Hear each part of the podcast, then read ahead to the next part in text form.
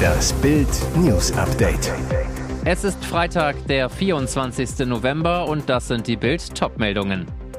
Tief Niklas bringt Schnee, Frost und Kälte, Polarpeitsche im Anflug. Wahlsieg von Wilders, darum jubelt Putin über den Hollandhammer. Mysteriöse Lungenkrankheit in China, WHO gibt Entwarnung. Der Winter kommt. Am Freitag bringt Polarluft Schnee nach Deutschland. Das große Chaos soll wohl ausbleiben, doch es gibt erste Vergleiche zum Monsterwinter 2010. Im Tagesverlauf sinkt dabei die Schneefallgrenze teilweise bis in Tieflagen. Diplom-Meteorologe Dominik Jung von Wetter.net, das dürfte die kälteste Phase Ende November, Anfang Dezember werden seit Dezember 2010. Damals kam der Winter auch Ende November und blieb bis Silvester. Weihnachten 2010 war auch das letzte Weihnachtsfest in Deutschland, das so gut wie überall im Land weiß war. Wir starten winterlich wie schon lange nicht mehr in den Dezember. Im Bergland und in den Alpen wird sich eine ordentliche Schneedecke bilden. Das war in den vergangenen Jahren in der Vorweihnachtszeit eher selten der Fall. Was für ein Winter-Comeback erklärt Diplom-Meteorologe Dominik Jung. In den tiefen Lagen unterhalb 200 bis 300 Metern wird sich allerdings kaum eine Schneedecke bilden können. Dort gibt es eher nasskaltes Schmuddelwetter. Lediglich nachts könnte es hier auch mal Flocken bis ganz runter geben. Mit Glätte ist aber auch dort zu rechnen. In Lagen ab 400 bis 500 Metern kann man zumindest schon mal den Schlitten startklar machen. Der Gewinner des Wahlabends hatte selbst nicht mit so viel Zuspruch gerechnet. Wir haben 37 Sitze geholt. Könnt ihr euch das vorstellen? Rief Gerd Wilders seinen Anhängern zu und stieß mit Sekt auf den Sieg seiner islam- und EU-feindlichen Freiheitspartei bei den niederländischen Parlamentswahlen an. Und auch 2500 Kilometer östlich knallten offenbar die Korken. In Moskau bejubelte das Staatsfernsehen ausgiebig Wilders Wahlerfolg. Er war der einzige niederländische Politiker, der auch nach dem Abschuss von Passagierflugzeug MH17 von Amsterdam nach Kuala Lumpur mit 298 Toten durch prorussische Separatisten weiter vor dem Kreml-Despot buckelte. Warum ist Wilders so umstritten? Weil er bei seinem Feldzug gegen Überfremdung nicht zwischen Islam und Islamisten trennt. So will er ein komplettes Verbot von Moscheen und Koran. Marokkanische Einwanderer verunglimpfte er als Abschaum. Nutzt es Putin, falls Wilders an die Macht kommt? Ja, erklärte das russische Staatstv gestern seinen Zuschauern, denn Wilders wolle die militärische Unterstützung der Ukraine einstellen, was das Ende der Kampfjet-Allianz bedeuten würde, die sich vor allem auf niederländische F-16 bezog. Macht er den Nexit? Wenn ihm seine Landsleute folgen? Ja. Sein Programm sieht ein verbindliches Referendum über den EU-Austritt vor. Die Grenzen dicht machen will er schon vorher. Besonders hassen seine Anhänger den Euro. Im Wahlkampf ließ sich Wilders schon mal mit Guldenblüten fotografieren, auf denen er selbst abgebildet war. Was bedeutet sein Sieg für uns? möglichen Auftrieb für die AfD, falls der Gastredner bei Dresdner Pegida-Aufmärschen tatsächlich an die Macht kommt. AfD-Chefin Alice Weidel war gestern eine der ersten Gratulantinnen aus Deutschland. In China treten derzeit ungewöhnlich viele Lungenentzündungen bei Kindern auf, Krankenhäuser sind überlastet, beunruhigende Bilder aus Notaufnahmen ließen Erinnerungen an den Start der Corona-Pandemie aufkommen. Wissenschaftler und Behörden standen vor einem Rätsel. Jetzt gibt es Entwarnung. Laut der Weltgesundheitsorganisation WHO haben chinesische Gesundheitsbehörden keine ungewöhnlichen oder neuen Krankheitserreger oder ungewöhnliche Krankheitsbilder entdeckt.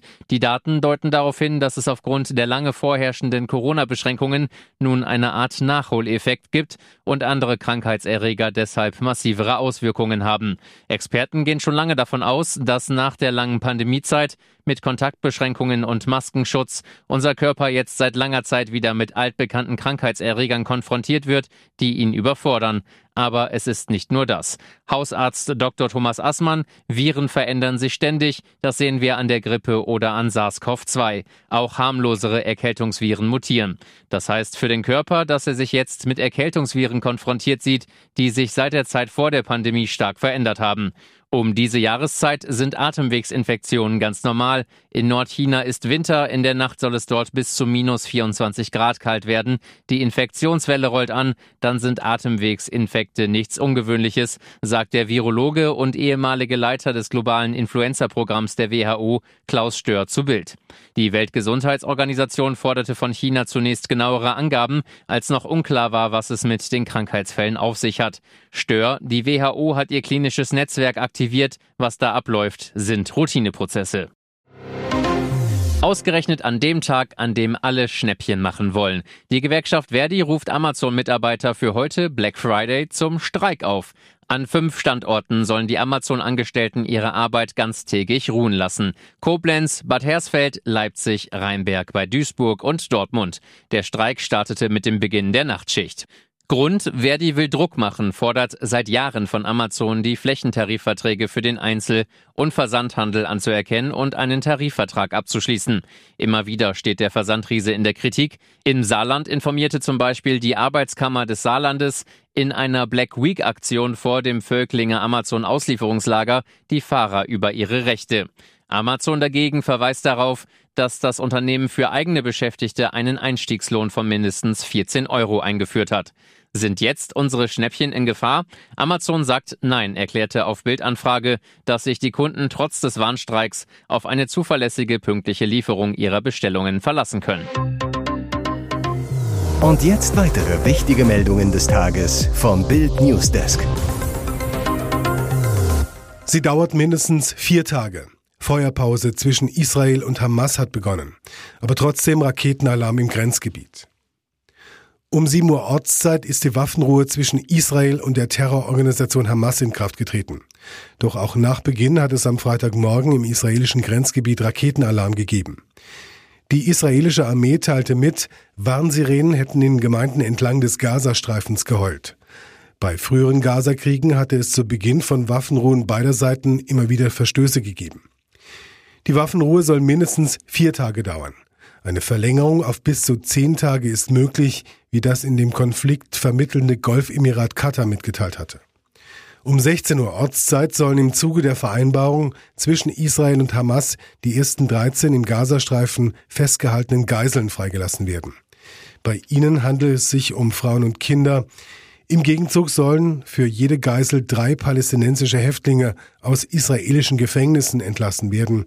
Auch hier geht es um Frauen und Minderjährige. Die Kämpfe dauerten bis zuletzt an. Im israelischen Grenzgebiet gab es noch kurz vor Beginn der Waffenruhe Raketenalarm. Die israelische Armee hatte zuvor die Angriffe im Gazastreifen noch intensiviert und wird ihre Soldaten auch während der Kampfpause im Gazastreifen stationiert lassen. Mit der Waffenruhe soll es auch mehr Hilfslieferungen für die Zivilbevölkerung im Gazastreifen geben. Das UN-Palästinenser-Hilfswerk will die Kampfpause nutzen, um dringend benötigte Hilfsgüter zu verteilen. Die Hamas und Israels Regierung hatten sich auf eine maximal zehntägige Feuerpause geeinigt, die für den abgeriegelten Gazastreifen und Israel gelten soll. Teil des Deals ist ein Austausch von bis zu 100 Geiseln aus Israel gegen bis zu 300 palästinensische Häftlinge. Nach Messerattacke auf Kinder, Ausnahmezustand auf Dublins Straßen. In Irlands Hauptstadt Dublin ist es am Donnerstagabend zu schweren Ausschreitungen gekommen, nachdem ein Mann mehrere Menschen mit einem Messer verletzt hatte, darunter drei Kinder. Unter anderem sind zwei Busse, ein Polizeiauto und eine Straßenbahn in Brand gesetzt sowie ein Geschäft geplündert worden. Leuchtraketen und Feuerwerkskörper wurden gezündet, Außerdem seien Polizisten angegriffen und mit Flaschen beworfen worden. Das berichtet der irische Rundfunksender RTE. Mehrere Geschäfte sollen geplündert worden sein. Auf sozialen Medien war zu sehen, wie sich Randalierer Straßenschlachten mit der Polizei lieferten. Einem Reporter des britischen Nachrichtensenders Sky News zufolge sollen hunderte teils vermummte Menschen an den Krawallen beteiligt gewesen sein. Die irische Justizministerin Helen McEntee sprach von Schlägern, Kriminellen, die diesen entsetzlichen Angriff nutzen, um Spaltung zu säen und Chaos anzurichten. Das werde nicht toleriert, sagte sie. Polizeichef Drew Harris machte eine völlig irre Gruppierung, die von einer Rechtsaußenideologie angetrieben werde, für die Gewalt verantwortlich. Er warnte vor der Verbreitung von Desinformationen. Zur Eskalation der Lage trug offenbar auch die Stimmungsmache in sozialen Medien bei. Harris zufolge gab es im Internet eine riesige Menge an Spekulationen über die Nationalität des mutmaßlichen Angreifers. Er rief die Menschen auf, Desinformation und Gerüchte, die in sozialen Medien kursieren, nicht zu beachten. Die Fakten müssten erst noch geklärt werden.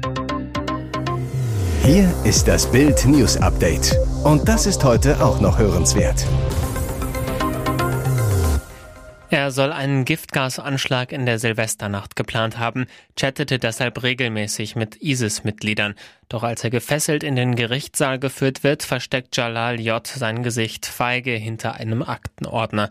Jetzt muss er vier Jahre hinter Gitter, so das Urteil. Frei kommt er allerdings nicht mehr. Das Gericht ordnete anschließende Sicherungsverwahrung an. Jalal J. musste sich wegen einer schweren, staatsgefährdenden Gewalttat verantworten. Nach Ansicht der Richter hatte der Iraner einen terroristischen Anschlag mit einer Giftwaffe geplant. Dazu soll er Kontakt mit Angehörigen des Islamischen Staates aufgenommen und über das Internet Anleitungen zur Herstellung der Giftstoffe Rizin und Cyanid erhalten haben. Das FBI gab den deutschen Behörden schließlich den entscheidenden Hinweis. In Infektionsschutzanzügen griffen Spezialeinheiten in der Nacht zum 8. Januar zu, nahmen J in der Wohnung seines Bruders in Castrop-Rauxel fest. Für J ist es nicht das erste Mal auf der Anklagebank. Schon 2019 wurde er wegen versuchten Mordes verurteilt. Damals warf er einen 10 Kilo schweren Ast auf die A45. Eine Autofahrerin konnte nicht mehr ausweichen. Wie durch ein Wunder überlebte die Frau den Crash.